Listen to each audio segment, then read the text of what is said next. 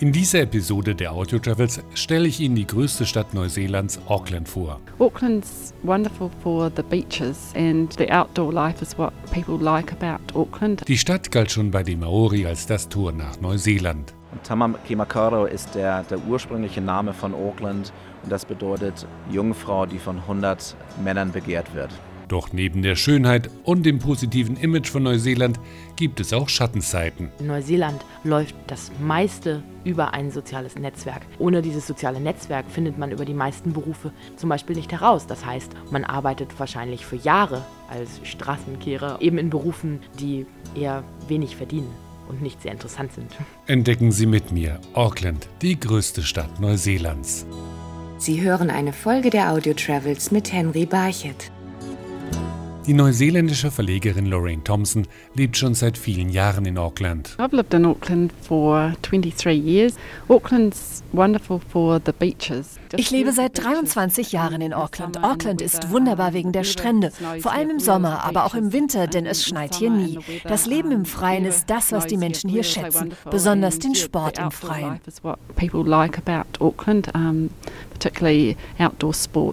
Die Stadt wird von Reisenden oft unterschätzt, findet Neil Sperert, der mit seiner Firma Time Unlimited Touren rund um Auckland anbietet. Besonders Deutsche, die nach Neuseeland kommen, die sehen Auckland erstmal als Durchlaufstation, wo sie reinfliegen und dann direkt weiterfahren in den Resten Neuseelands. Aber nichts könnte meiner Meinung nach ein größerer Fehler sein, weil Auckland hat wunderschöne Naturhäfen, hat ein ganz hervorragendes Klima. Insofern, wir haben deshalb 1,3 Millionen Einwohner. Das ist ungefähr ein Drittel von ganz Neuseeland, weil im Endeffekt jeder hier leben möchte. Die Stadt liegt am Pazifischen Ozean. Die Lage am Wasser prägt auch das Leben der 1,3 Millionen Einwohner. So gehören Fähren zu den wichtigsten Verkehrsverbindungen zwischen den einzelnen Stadtteilen. Joe McKee nutzt die Fähren täglich. Die meisten der Fähren fahren zur Nordküste auf der anderen Seite der Harbour Bridge. Ein Ort, der am nächsten an der City liegt, heißt Davenport. Die Überfahrt dauert nur zwölf Minuten und dort kann man dann einen hübschen kleinen Küstenort entdecken. Eine Fahrt mit einer der Fähren zur Nordküste ist auch eine gute Gelegenheit, sich einen Überblick über die Stadt zu verschaffen. Je weiter man sich von der Stadt entfernt, umso eindrucksvoller ist die Skyline und dann fährt man auch ganz nahe an den Inseln vorbei. Dominiert wird die Skyline der Stadt vom Sky Tower. Mit 398 Metern ist er das höchste Gebäude der südlichen Erdhalbkugel. Rund um den Sky Tower findet man die exklusiven Einkaufsstraßen Aucklands. Hier gibt es Mode, die in Neuseeland entworfen wird, so Lorraine Thompson. Es gibt einige Top-Modedesigner, zum Beispiel Charlize Cooper. Sie hat gerade die neuen Uniformen für Air New Zealand entworfen und verkauft ihre Stücke in Hollywood und auch sonst im Ausland. Ja, wir haben einige Top-Designer in Auckland. In der City geht auch Joe McKee shoppen. There's a place right in the heart of the city called High Mitten in der Stadt gibt es die High Street, wo man viele Shops der Designer findet. Ein anderer Ort im Westen der Stadt ist Newmarket. Dort gibt es die meisten Schuhgeschäfte in Neuseeland.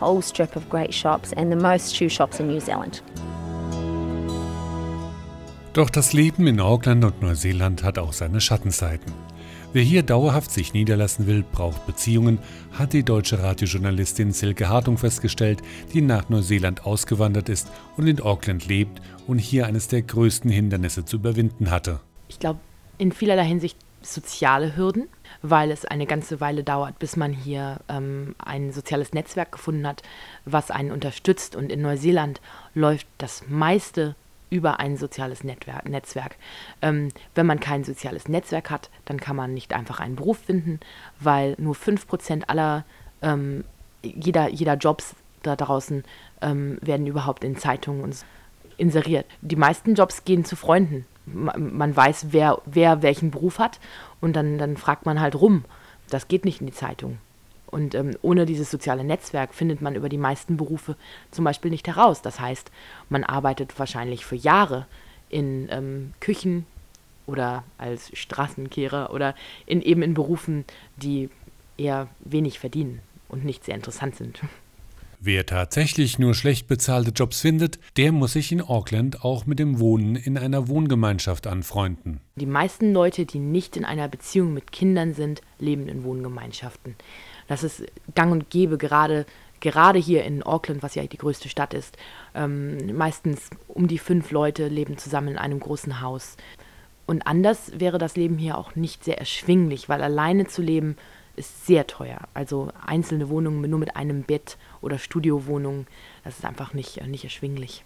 Wem es gelingt, sich den neuen Lebensumständen anzupassen, der schätzt die vielen Vorzüge der Stadt vor allem, dass man schnell in der Natur ist, so Claudia Duffy, die in Auckland ebenfalls zu Hause ist. Nur 30 Minuten vom Stadtzentrum entfernt, wo 1,2 Millionen Menschen wohnen, haben wir hier eine wunderschöne Natur, was eigentlich das, äh, die, das Juwel in der Krone ist von der Stadt. Nicht viele Leute wissen davon. Ein großer, schöner Park, äh, der von der Stadt Auckland verwaltet wird, äh, der Waitakere Ranges Park.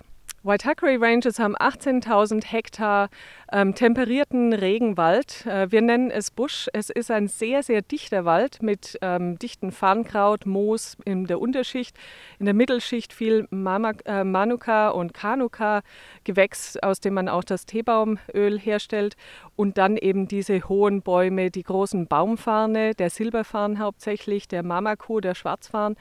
Äh, dann die großen Kauri-Bäume, der zweitgrößte Baum auf der Welt, äh, die Rimu-Bäume und Totara, Miro, Protocarpaceen-Bäume aus der Urzeit. Ein anderer Ausflugstipp ist der Hillary Trail, benannt nach dem berühmten Mount Everest-Bezwinger.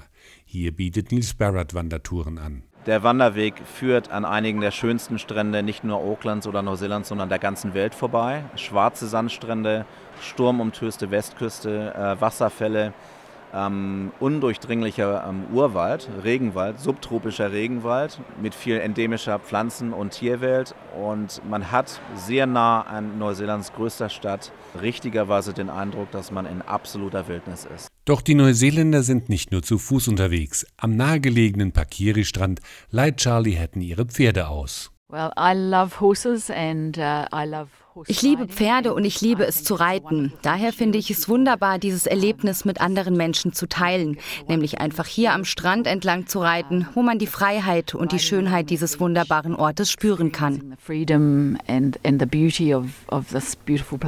Die Lage am Wasser, verbunden mit dem Freizeitverhalten der Auckländer, hat der Stadt auch noch einen weiteren Namen eingebracht, erklärt Lorraine Thompson.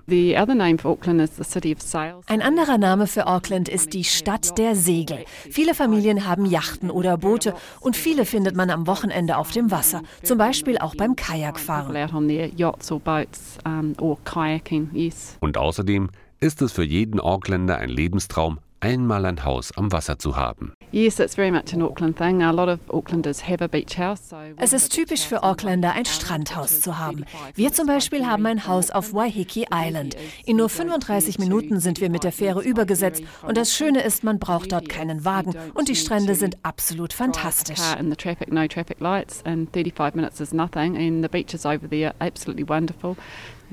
Und selbst das Nachtleben wird vom Wasser geprägt, so Joe McKee. Der Viadukthafen ist ein lebendiger Ort mit vielen Bars und Restaurants. Er ist für den America's Cup im Jahr 2000 modernisiert worden und ist seitdem ein großartiger Treffpunkt. Hier am Hafen starten vor allem viele junge Leute, die in den Büros in der Innenstadt arbeiten, ins Wochenende. Eine davon ist Katie Matlock. Uh, Freitagsabends direkt nach der Arbeit um 5 Uhr nehmen die Leute ein paar Drinks in ihrer Lieblingsbar an der Hafenpromenade. Dann gehen sie irgendwo anders hin fürs Abendessen und das richtige Nachtleben startet dann ab 11 Uhr. Wer richtig zünftig mit einem Glas Bier an der Theke den Abend in Auckland verbringen möchte, der findet zwar auch noch die traditionellen Pubs, die aber werden immer seltener, hat Lorraine Thompson festgestellt. The traditional old pubs usually sell sort of beer and pie. Die alten traditionellen Pubs verkaufen in erster Linie Bier und Pie. Inzwischen sind die meisten Neuseeländer aber ein bisschen anspruchsvoller geworden und gehen in Feinschmecker-Restaurants. Sie haben sich weiterentwickelt vom früheren Bier- und Pie-Angebot. Dining establishments and don't really they've moved on from the traditional pie and beer situation. Einen richtigen Boom dagegen lebt die experimentelle Theaterszene in Auckland, so Katie Matlock. One of the latest venues really for that is called The Basement. It's a small theater, it's really cute, probably sits around. Eines von diesen neuen Theatern heißt Basement. Es hat maximal Platz für 100 Leute und alle Sitze sind verschieden. Zu sehen gibt es kleine, unaufwendige Produktionen. Das Theater teilt sich die Einnahmen mit den Autoren und Schauspielern. So können die Akteure ihre eigenen Stücke auf die Bühne bringen und können sich ausprobieren, wozu sie sonst keine Gelegenheit hätten